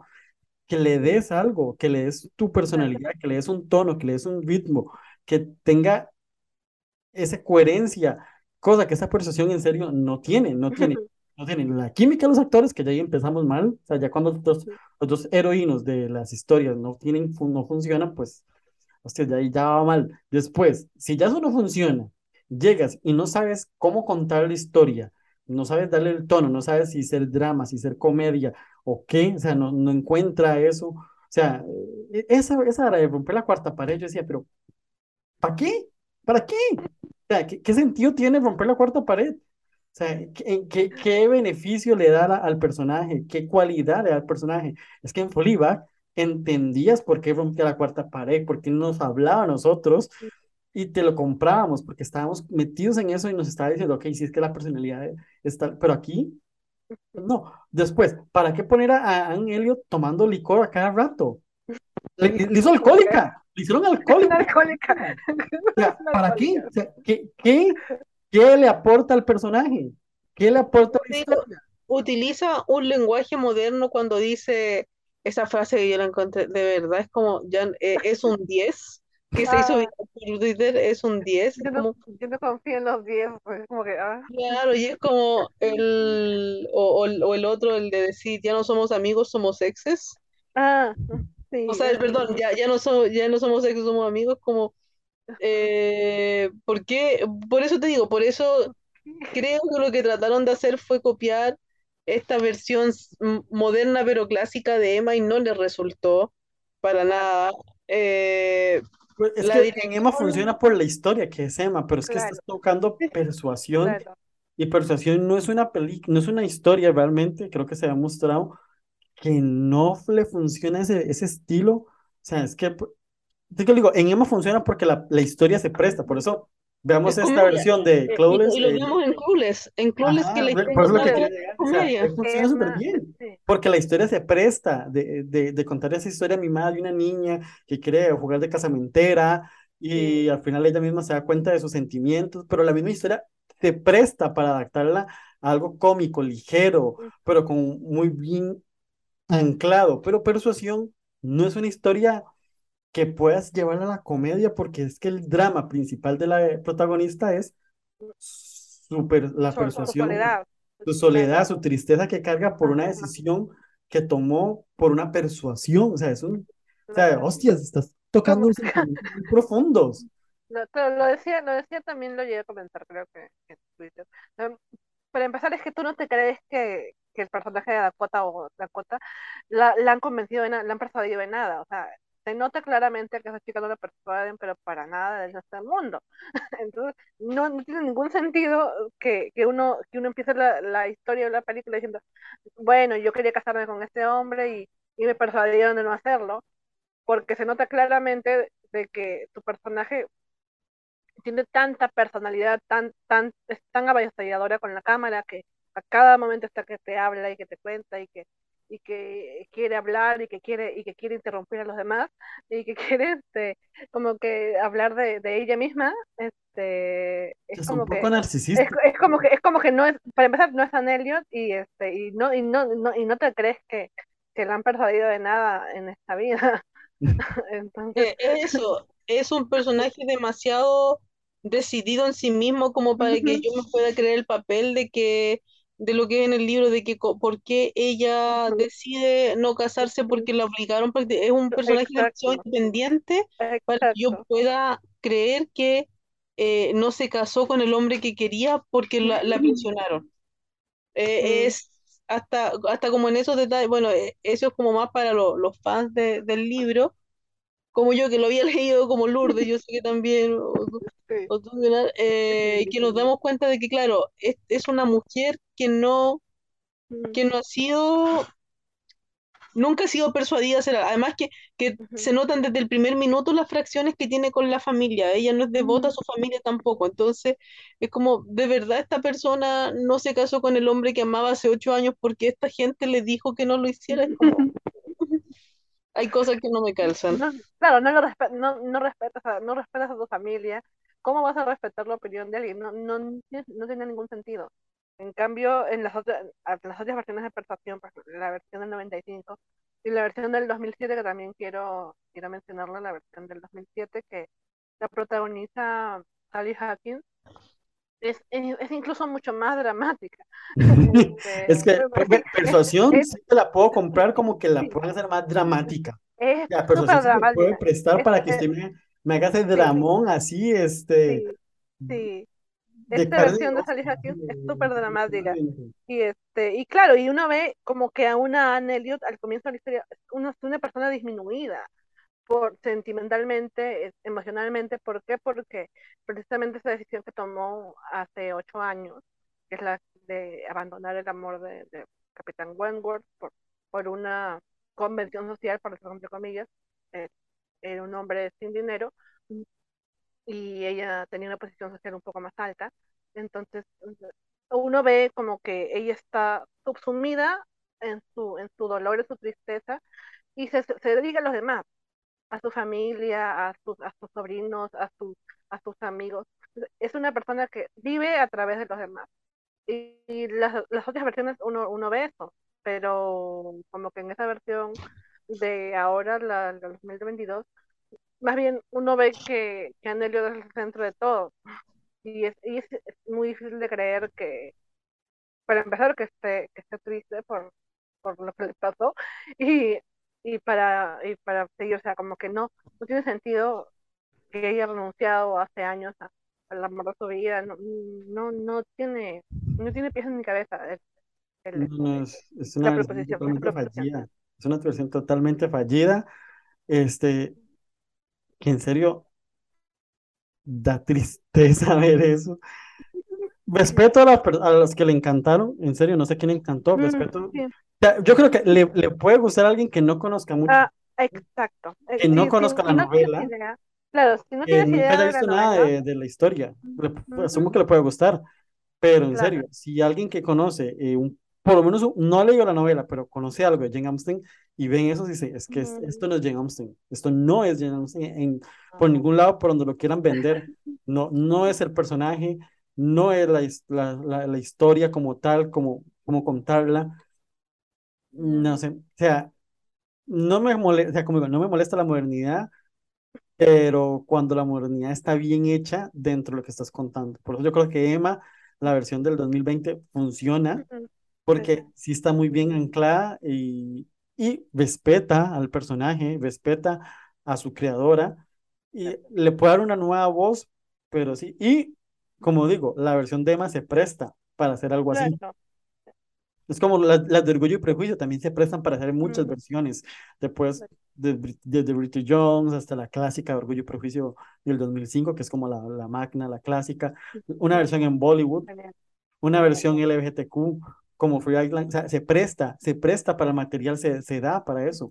Pero yo creo que por Persuasión no es una, no, no es una historia que tenga ese tono para hacerla cómica por el tema. Pues digo, creo que Persuasión, pues, desde mi perspectiva, la, la versión más madura de, de, de, de Jane Austen, hasta por donde voy. Ujú. Claro, eh, es eso lo, lo que tú dices, o sea, hay, hay películas con las que puedes eh, jugar, hay, hay adaptaciones de, de Jane Austen con las que puedes jugar, incluso con esta misma, o sea, nadie dice que no, no pueda eh, jugar, pero adáptala, adáptala bien, o sea, lo, lo que decía Lu es súper interesante, el punto de que en ningún momento es una persona que perdió el amor de su vida y que tuvo que renunciar al amor de su vida porque eh, por, por- porque la familia en el fondo no los dejó casarse y en ningún momento vemos a una mujer sufriendo, ¿ya? Parte de Eh, No, ah, eh, la hacen sufriendo porque la, la única manera de que te la vendan que sufres porque pasa tomando alcohol es la única. Es su, esa es su, esa es su, esa es su, Es la su- forma que, su forma de expresar su dolor. ay, sí, por eso es que sufre tanto que es alcohólica. Sin contar, sin contar que es imposible pensar que una mujer iba, una mujer alcohólica en esa época podía, o una mujer podía andar con una botella siquiera, o sea, no. No. Para empezar, o sea, o lo, o lo hubiera hecho y se hubieran dado cuenta y hubieran hablado mal de ella. Eso, eso es lo más probable. Ni respetan la época, es que eso, respetan la época donde la anclaron. Es que por eso digo, ¿para qué la ancla- anclas en una época cuando, lo- o sea, Pudieron haber hecho una versión moderna. Ni Y modernizarla, venderla y todo ya. Claro, no, es que pudieron haber hecho una versión moderna, una versión en esta época, y, y creo que el, el guion, el guion daba para más, para eh, el mismo guion incluso le cambiaba un par de cosas y daba para una versión en esta época y te daba esa persuasión y tal vez no habríamos estado teniendo este, esta idea de la película, no habría ido mal también. momento. Esa hora y media de dolor. No, no, pues igual la falta, la falta de química en los pro- protagonistas era evidente, pero no habríamos También tenido se puede eh, solucionar. también, claro, o sea, por, por eso digo, o sea, pudieron haber hecho una versión moderna, pero esto entre, entre moderno y no, y claro, lo, lo que dice Dionar también, y tú también, Lourdes, es importante, o sea, a Emma le funciona el tono comedia porque Emma es una comedia, Emma es una comedia. Y aún así, eh, su parte, o sea, a mí siempre me, en, en todas las versiones de Emma, que siempre la parte que más he esperado es la parte del baile del señor Knightley con, con Emma. Cuando él, él la saca a bailar, de- eh, claro, es como casi, ya bailemos. eh, eh, mi, mi versión favorita de ese baile, bueno, eh, por mucho que amé lo, lo que hizo Johnny Flynn y Anya Taylor-Joy, que además que la música era muy bonita, en esa película hay que decirlo, eh, para mí la forma en que Johnny, Mil- Johnny Lee Miller saca a, ba- a bailar a Rómulo Garay eh, para mí eso es como peak cinema, ¿no? Sí, es muy, es muy, Eh, sí. que- es que claro, es muy, es muy lindo, muy lindo todo. Entonces, por eso digo, o sea, de verdad, eh, no sé qué estaba pasando por la mente de esta gente cuando Y otra cosa que no hemos 100. hablado, pero esta persuasión se ve un poquito cutrecita. O sea, no brilla el vestuario, no brilla la, la estética. Es que en Emma, la fotografía de Emma es Ah, espectacular. Yo no sé cómo Vestuario, el vestuario, el vestuario es vestuario. el de el de peinado, de el peinado, el peinado fue nominado al Oscar en peinado y lo, maquillaje. ah, eh, eh, es, es una eh, juega muy bien con los colores, con todos los colores Los que colores usa pasteles, eh, esta versión de Emma de Anne Taylor-Joy juega con esos colores, tonos pasteles que me encantó, cómo colocaban la cámara, cómo eso. Eh, bueno, y es que y hablar de la versión de Orgullo y Prejuicio de, de Joy Gray es, es que es la ahí banda sí, sonora, la ahí banda sí yo tengo, yo, yo tengo pero en, en la versión de banda Orgullo y sonora a mí me quedó grabada, es una de- para mí una de las bandas sonoras favoritas. Marinelli sí, es hermosa. La por banda, favor, como sí. siempre. Censuramos, aquí en, aquí en este lugar censuramos todas las opiniones malas de Orgullo y Prejuicio, ¿no? No, pero sí, es que, es que en serio, tengo que decirlo. Este, no, pero hablando justo a propósito de, de lo que mencionabas de, de Emma, del- de los peinados, eh, algo que yo, yo no lo entendía al principio, de verdad, porque para mí también Orgullo y Prejuicio es perfecta. Mm, The, the You're Right es, es una versión perfecta, pero yo lo empecé a entender ya cuando empecé a leer las otras novelas de Jane Austen también, y este, el tema pasa porque los peinados de las hermanas Bennet son espantosos. Eh, eh, eh, Este, Karen Knightley tiene un flequillo ah, muy, muy feo, y este, Pike al y es como, es como, sí, es como, es como, que- es como que uno dice, pero ya, claro, la idea es, es decir, las hermanas Bennet están en inferioridad económica a, a Mr. Darcy y a los Bingley, pero es una, es una- como que una inferioridad económica demasiado, este, eh, demasiado Evidente. evidente. Y, y tampoco, y tampoco era para tanto, porque si uno ve la, la versión, cla- no, es claro, no era, no era para tanto, porque Jane Austen, sus sus personajes en realidad, eh, incluso hasta la clase media, es una clase media pudiente, una clase media acomodada. Los, los Bennet no eran, no eran una familia pobre, no era una familia este, de bajos recursos, tenían medios. El, problema era que eran todas, era- eran, to- eran todas, eran todas mujeres y que nadie, nadie debería dar la finca, ese era el problema. Pero no era que, no era que no tenían medios, entonces uno se queda un poco como, no son, no son, no, pues no, no son tan este, podían, podían pagarse, podían pagarse un Podía par por lo menos peinarse un un par, un, pa- sí, podían pagarse un poco más de, sí, porque la versión, de la agüita. versión de, de un poco de un peinecito pasarse, sí, este, sí, porque la versión, la versión, de- la versión de, de, de, de, este, de Colin Firth eh, de- con Jennifer L, sí tiene, es, eso sí, tiene Sí muy, muy lindo, muy lindos peinados, muy lindo vestuario. Y sí, tan, también, no, no es que sean, como por decirlo, súper, súper vistosos ni, ni llaman mucho la atención, porque también no es, no eran una familia tan, este, tan, tan solvente económicamente, pero sí, pero ten- cuidaban mucho más eso. Entonces, sí, sí, yo fui, fue algo que ya me fui dando cuenta después. Pero, pero no, pero al, al principio igual, o sea, yo, yo adoro la versión de You're Right y, y Orgullo y Prejuicio Creo que y, de y aprovecho para decir, y aprovecho para, Debería ser aprovecho para decir, de Joy Gray. Joy Gray tiene es, tres películas que me encantan. Una de mis favoritas que es Expiación. Bueno, las tres son con Keira Knightley, por cierto. ah, era, sí, es, no, eh, eh, tiene, tiene una, tiene, tiene, tiene, tiene un, tiene un talento muy, muy, muy, muy, muy visual, muy, muy llamativo. Es un director que, que conoce muy bien dónde poner la cámara y, y cómo, y cómo filmar el paisaje y, y los personajes. Es, es que muy romántico. Que Para, para mí, para mí, para mí es uno de los directores más, más A mí me románticos, encanta y siempre que hace una nueva película me, me, me llama la atención, pero sus últimas películas, salvo Cyrano, Mm, porque Cyrano mm, realmente creo que fue mala promoción y malas fechas y todo, que la película se terminó cayendo la temporada. Y yo creo que es que ya Cyrano, la historia eh, ya envejeció pésimamente mal. mm, mm, Y puede ser, sí. entonces yo creo que por ahí tal vez que no haya funcionado Cyrano. A mí Ana Karenina no es que no, o sea, me gusta, me- eh, no es que me encante así como al nivel de Es que Joe Wright, Orgullo y Prejuicio y Expiación para mí las dos son, las tengo Ana las Karenina me gusta. De hecho, Ana, Ana Karenina es mi libro favorito, eh, el de, de Tolstoy. Pero me gusta porque Joy Gray se fue más el- por el lado de la historia de Ana y contar el drama de Ana y contar ese, ese dolor que carga ese personaje, de cómo sus, deci- by the way, decisiones, se aleja de su y todo. Me gustó mucho la versión porque es que si leen el libro de Tolstoy, no sé si lo han podido leer, pero el Tolstoy literalmente se está contando dos historias sobre las dos Rusias, eh, la rusa eh, imperial y la rusa pueblo. Entonces vas a un capítulo con el personaje de Ana y otro capítulo con el de Lenin y así va. Entonces, pero aquí en esta versión de la versión de Joy Gray del 2000, no me acuerdo ya, que me parece espectacularmente hermosa, visualmente es impresionante visualmente hermosas. sí. hermosa.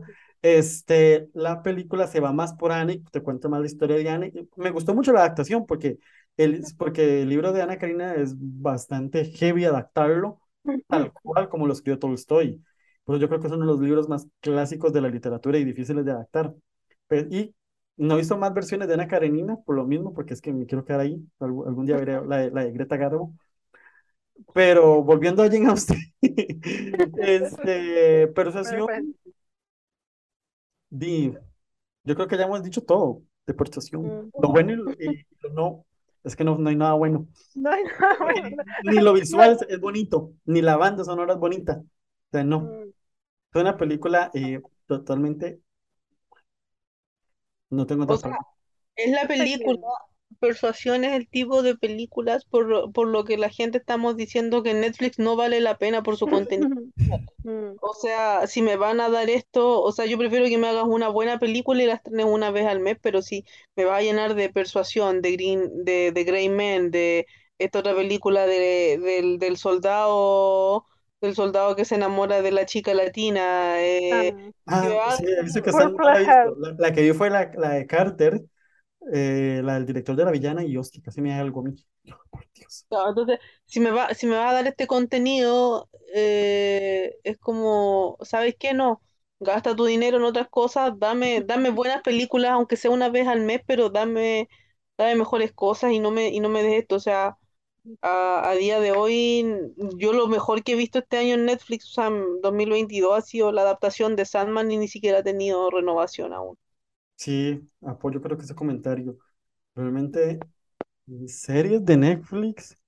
O sea, lo, lo comentamos el otro día. eh, Sandman es tan elegante visualmente que no parece de Netflix. O sea, nivel hemos llegado a decir Netflix no, no, Veremos no. ahora, di, ahorita que ya estrene sus películas de temporada, que tienen varias. Eh, repente incluido, me- pero ojo, pero Bardo es no es propia de ellos, pues la compraron, entonces tampoco es como que ellos la hicieron. Eh, Bardo y la de Noah No, Baumbach. no es de ellos. La de Baumbach. Ujú, Eh, es de ellos totalmente. Pinocho también. Pinocho. Pinocho Ah, se ve linda, sí. Pero Pero porque me es que ahí, oh, este, ahí ya no vas a fallar porque tenés a Guillermo del Toro, te va a hacer algo Claro, o sea, es- colmo. Visualmente vas- sabes que ya es garantía, visualmente. Entonces ya, ahí sí ya no vas a fallar porque visualmente tienes a Guillermo del Toro. Eh, O sea, igual que Iñárritu, Iñárritu claramente no te va a hacer una mala película.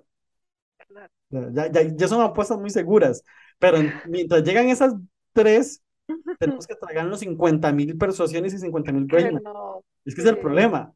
Cosas insípidas que. O sea, de, de, al, al año que estrenan 100 películas, de 100, 5 salen buenas y 95 salen malas, malas y o regulares. cinco, y de esas cinco buenas, cuatro las compraron en festivales y, y una Por eso.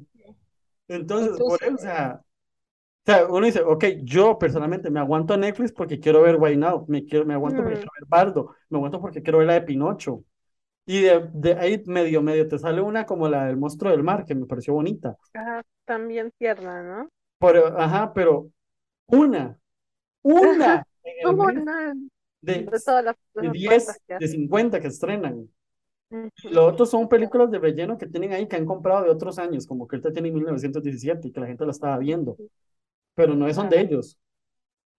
Claro, entonces ahí yo creo que Netflix tiene un, un problema, o sea, eh, como te digo, o sea, tiene tantas películas malas, baratas, que haber adaptado esta persuasión en, en algo moderno habría pasado por algo más de Netflix, pero, pero tocaron un libro y una, una autora que creo que es fundamental en la literatura, de, en la- especialmente la, la literatura occidental. O sea, eh, aquí yo la primera vez que leí un libro de Jane Austen, creo que fue Orgullo y Prejuicio y creo que fue obligatorio en el colegio, o sea, no eran de las lecturas obligatorias que, que daban. Entonces, por eso te digo, eh, ¿por qué nos haces esto? Pero bueno, vamos a ir cerrando. Creo que, claro. Vamos así, eh, Juli, tus tres adaptaciones de Jane Austen favoritas. Bueno, está claro que Orgullo y Prejuicio es una. Eh, Sense and Sen- Sensibility es, la, es otra. Eh, uno y dos, claramente. Y en tercer lugar, voy a. mm, eh, me, me gusta mucho, ya la he mencionado. Voy a mencionar la Emma del, 2000 del 2009, la, la con Rómulo Garay. Eh, me gustó más que la. Me, encantándome mucho la, la de, de Autumn the Wild, que estuvo entre mis películas favoritas del 2020. Eh, me, me voy por, e- por esta otra Emma porque creo que es más el espíritu de- del libro y yo en ese, en ese sentido soy un poco más, más conservadora, así que la que, que está en un, en un streaming, a- al menos en Chile, que no sé si estará en el resto de Latinoamérica, que se llama Pluto TV, de esos pequeños. Tulu. Ah, bueno, para mí la de las tres sería un empate. En realidad no me, no me, no me cuesta elegir una, pero diríamos que la versión eh, de Emma de Atom the Wild, porque me gusta la, el riesgo que toma en, modernizar, en refrescar la historia, pero al mismo tiempo mantenerla en, su- época original. Mm, Creo que eso es maravilloso. Eh, y cómo lo, y cómo lo hace y lo logra, me parece notable. Eh, Entonces, por eso, por eso sí, sí, yo le pondría un tercer lugar. También quiero mencionar la versión de Orgullo y Prejuicio de, de, del 98, de 1900, no, de 1995. Es la, la miniserie donde sale Colin Firth, que, que sí es una miniserie, obviamente, tiene un poquito más de fidelidad a la obra original y, y me gusta bastante porque, como dice Julia, Colin Firth es un Mr. Darcy por anto- antonomasia, genial. Y bueno, mi segundo lugar sería para Orgullo y Prejuicio de Joe Wright, que es una película definitoria para, creo que para este siglo y para también las adaptaciones de Jane. Muchos, muchos llegaron a la obra de Jane Austen por medio de esta película, muchos conocen las, las historias de Jane Austen en el cine por esta película y lo que hacen es estupendo. Pero mi favorita definitivamente es Sentimientos de Anne Lee ah, de 1995. Me parece una adaptación hermosa porque, porque rescata lo mejor de- del libro. Mm, mm, como decía en un momento, no, de repente no es exactamente el- la más fiel al libro, pero saca lo mejor de, de la historia y, y lo transmite en un lenguaje cinematográfico, que creo que es lo, lo que uno busca en una, una, buena adaptación. Ah, Me parece una adaptación perfecta en, en- dirección, en, en diseño de, de producción, en vestuario, en actuaciones. Es, es estupendo. Es mi favorita. Bueno, la mía, en, yo pongo en tercer lugar eh, Love and Friendship porque me encanta Lady Susan. Mm, Ah, Me encanta Lady Susan cuando leí el libro. Dije, esto no es Jane Austen. Cuando leí la, la versión del libro, dije, esto no es Jane Austen jamás, pero sí, es Jane Austen. Y Kate Beckinsale, en serio, le queda como anillo al dedo. Creo que Inframundo está infravalorada en su filmografía. Creo que su personaje es Lady Susan. Porque es que, es que bueno, aparte que Kate Beckinsale es una de las mujeres más hermosas del mundo, le compras que es Lady Susan, le compras que puede ser esta mujer manipuladora. Y yo creo que a mí este, este amor a las mujeres desatadas me, me encanta. Lo siento. Y yo hasta que ahí conocimos a Murphy Clark, ¿verdad? Y la conocí yo, después la vimos en Salma y ahora va a ser Galadriel. Entonces, plus, ahí un punto extra. Me encanta. Y me encanta que también técnicamente es espectacular. Yo no sé cómo esa película eh, pasó desapercibida en la temporada de premios, cuando el vestuario es hermoso. Y bueno, y sale Chloe Sevigny, que es de mis actrices infravaloradas de la historia. Amo a Chloe Sevigny y me encantan los riesgos de Chloe. Entonces, verla ahí, me encanta, me encanta. Y puntos. Después, en segundo lugar, pues creo que es Orgullo y Prejuicio, obviamente, porque fue la, la película que me dio a conocer Jane Austen en mi vida. Eh, y no es que hablar de Orgullo y Prejuicio es como hacer un podcast por aparte, literalmente. Te da para mucho y, Tenemos la música de Rio Marianelli, que es una de mis favoritas del cine. Me encanta esa banda sonora. La puedo escuchar muchas veces y me, me fascina ese- eso- esa música, cómo suena. Este fue el personaje que marcó la carrera de Keira Knightley. Keira Knightley es de mis actrices favoritas también. La- le dio la nominación al Oscar a Keira Knightley, o sea, ya con eso son puntos extra también. Y Elizabeth Bennet es Keira Knightley, o sea, es Keira Knightley, o sea, no lo puedo quitar la cara. Si lees el libro, yo pienso en Keira Knightley. No, lo siento, o sea, no puedo. También un personaje definitorio, Elizabeth Bennet, en mi historia. Sorry, sorry que la, la interrupción. Yo creo que para todas las mujeres eh, de nuestra época, Elizabeth Bennet, eh, Bennet es el personaje de la literatura clásica que más no- nos representa. Disculpa, era como eso. Y, no- y aparte, bueno, si es que, que ves Orgullo y Prejuicio, tenés a Rosamund Pike, que se va a convertir en la actriz de mi película favorita. Tenés a Carey Mulligan, que, hostias, aquí ya sabemos que somos Team Mulligan a muerte. O sea, Vamos. eh, no, lo siento, o sea, no, no. Y Matthew McFadden, que se convirtió en, en Mr. Darcy. Soñado, soñado. Amy- Amy para Matthew McFadden. Que ya después lo, lo- veremos en Succession como este maldito manipulador también, pero no importa, es Mr. Darcy. Y lo siento, mi, mi favorita es Sentido y Sensibilidad, la vi mu- muchos años después y la he visto varias veces. Y primero estaba enamorada de Marianne, después ahora me enamoro de Eleanor. Me parece tremendo lo que es este, la película Ang Lee. Este, me encanta, me encanta la historia, cómo evolucionan los personajes, cómo compras este, este sentimiento de, de cada una de las dos hermanas.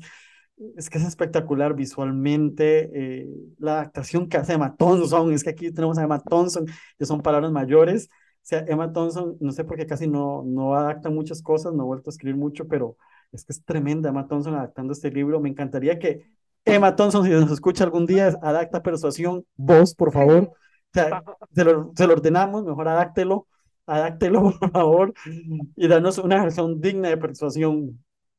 Es que, sea, de, de sentir sensibilidad, lo que más me encanta es el guion, la adaptación. Ah, como en Orgullo y Prejuicio, mi, lo- mi, mi favorito es eh, la, la banda sonora y en Lord and French es la caracterización de Kate Beckinsale. Lo siento, pero es que el guion de, de sentir sensibilidad me encanta. Me encanta cada decisión que toman, me encanta. Es que es de mi libro favorito, de mi libro favorito de Jane Es que ahí está el punto extra ya, ahí está. Pero sí, eh, voy a hacer una pregunta random. Eh, Lu, ¿qué te gustaría que adaptaran de nuevo al cine? ¿Qué, qué te, qué te gustaría ver de nuevo adaptado a Jane Austen? Ah, persuasión. Yo creo que tengo una versión digna. No, es que, es que, o sea, sí, por favor, ya no, es que no, yo estaba resignada, yo decía, bueno, ya desde el 2007 con, con Sally Hawkins es bien barata, de verdad, eh, se nota que, se nota que es bien económica y este, sí, es, es loquísima, ni siquiera, ni siquiera voy a, voy a profundizar en eso, pero eh, toma unas decisiones creativas bien locas porque se nota que no tenían mucho presupuesto, pero este, pero sí me gustaría ver una, una adaptación de persuasión eh, en, ambiciosa, en proporciones, ¿no? Y que respete la historia original, sobre todo, porque es una historia muy linda. Y como dicen, puede, puede incluso modernizarse, puede, puede traerse a, a la época actual, porque es una historia que, que también se puede prestar para eso, pero siempre y cuando se respete la esencia del personaje, ¿no? El sufrimiento de Anne Elliot, el romanticismo de esa carta del Capitán Wentworth. Este, sí, sí creo que merece una adaptación cinematográfica de, de verdad. Ujú. Y a Julio le cambió la pregunta. ¿Le gustaría ver una nueva versión de Orgullo y Prejuicio? No. Eh, creo que en Orgullo y Prejuicio tocó la perfección ya en miniserie y en película, entonces no... Sí, a lo mejor podría haber una nueva versión de Emma, porque con lo mucho que me gusta Emma eh, y con lo que me gustó la película y lo, lo que dije recién, lo que me gusta la miniserie, eh, creo que es una historia que, que siempre eh, se puede ir, ir refrescando y todo, pero siento que Orgullo y Prejuicio ya tocó su, su techo y es imposible pensar en, en algo mejor, tanto en miniserie como en película, lo que tú decías, o sea, Elizabeth Bennet es Keira Knightley. Eh, no, no, no, además que, por eso te digo, o sea, para mí es de mis películas favoritas de siempre.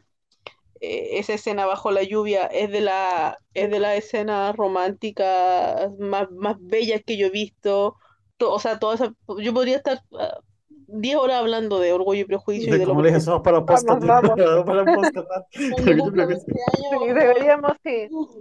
hagamos, pero, pero por eso, o sea, que- creo que Orgullo y Prejuicio, no, eh, y, y no sé, eh, y como te digo, no, de persuasión, no sé si vería, de persuasión sí, en algún minuto se va a tener que hacer un, un remake, Cre- creo que, em, Una versión decente, eso no es remake. Tienen que repararnos. Reparación, repa- reparación histórica. Repara- re- reparación de daños. Siento que tanto, mira, de hecho no hemos tenido más, más versiones de, de Sensatez, o sea, tratar la, la que decía Lu, pero son pequeñitas, tal vez como más, más para televisión, pero no hemos tenido grandes versiones de, de Sensatez y Sentimiento desde el año 96, han pasado más de 20 años, y Austen siempre se viene, es como casi, es como Char- eh, las, las historias de Dickens siempre se vienen adaptando de nuevo, las historias de Shakespeare también y todo.